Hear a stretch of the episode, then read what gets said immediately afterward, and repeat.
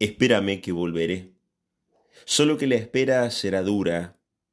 Espera cuando te invada la pena, mientras ves la lluvia caer. Espera cuando los vientos barran la nieve. Espera en el calor sofocante. Cuando los demás hayan dejado de esperar olvidando su ayer. Espera incluso cuando no te lleguen cartas de lejos. Espera incluso cuando los demás se hayan cansado de esperar. Espera incluso cuando mi madre y mis hermanos crean que ya no existo, y cuando los amigos se sienten junto al fuego para brindar por mi muerte. Espera, no te apresures a brindar por mi memoria, tú también. Espera, porque volveré desafiando todas las muertes. Y deja que los que no esperan digan que tuve suerte. Nunca entenderán que en medio de la muerte tú con tu espera me salvaste. Solo tú y yo sabremos cómo sobrevivir. Y eso es así, porque esperaste y los otros no. Bienvenidos a esta nueva edición de podcast en teología las fronteras de nuestra sociedad. Y a continuación arrancamos con un poema muy, pero muy interesante.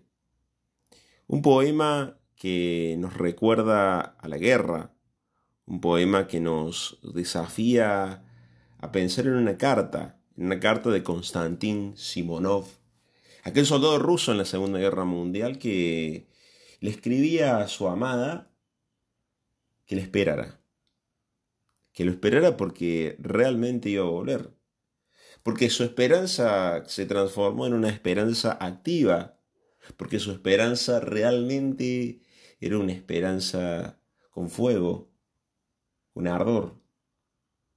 Porque evidentemente nosotros decimos así, tenía un propósito para vivir, un propósito para salir más allá, para cruzar las fronteras.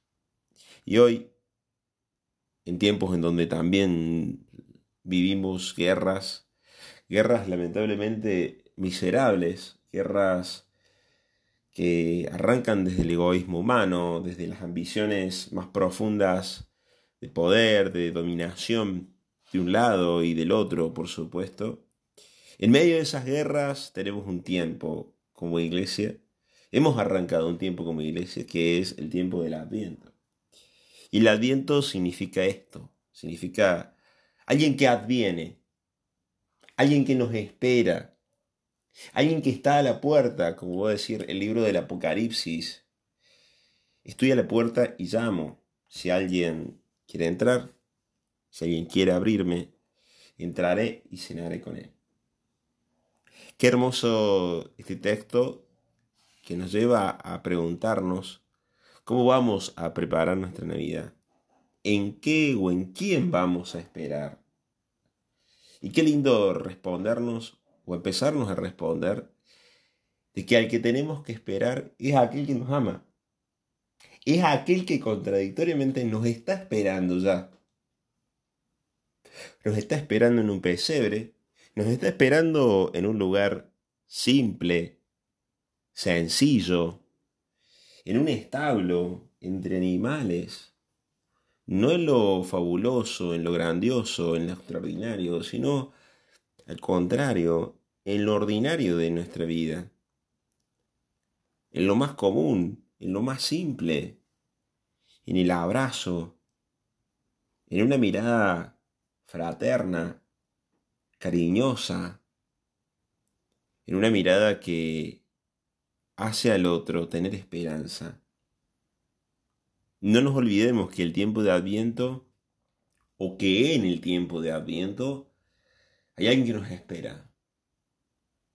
Y podría pasar toda su vida esperándonos. Esperando que, volvamos, esperando que, que, regresemos a la casa, como, la, como el regreso del hijo pródigo, de aquel hijo que se fue. En la lectura de Lucas 15, y que en algún momento sintió la necesidad de volver, porque quería volver, porque extrañaba la casa. Y el padre con los brazos abiertos lo recibe, no con una queja, no juzgándolo, no con una palabra de desaliento, sino al contrario, alentándolo, vistiéndolo, poniéndole anillos, sandalias en los pies, para que vuelva a recrearse. Adviento es un tiempo para volver a recrearse. Adviento es un tiempo para esperar y dejarse esperar.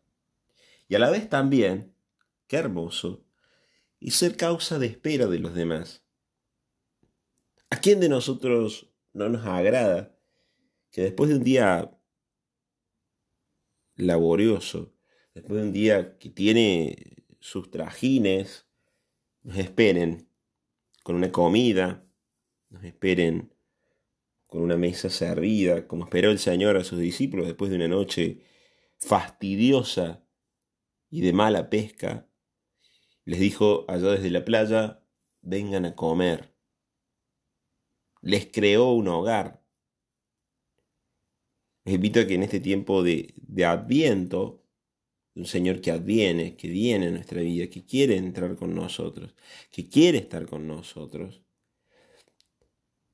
que se quiere hacer pequeñito, desde lo más simple y cotidiano de nuestra vida, para que podamos realmente empezar a ser feliz, realmente empezar a tener un hermoso propósito de vida, un sueño en nuestra vida y empezar a cumplirlos, por supuesto, empezar a, hacer de esto, de estos sueños que son mis sueños y son también los sueños de Dios, hacerlos realidad. Le pidamos al Señor que en este tiempo eh, podamos dejarlo entrar en su corazón, podamos armar en nuestro corazón un pesebre.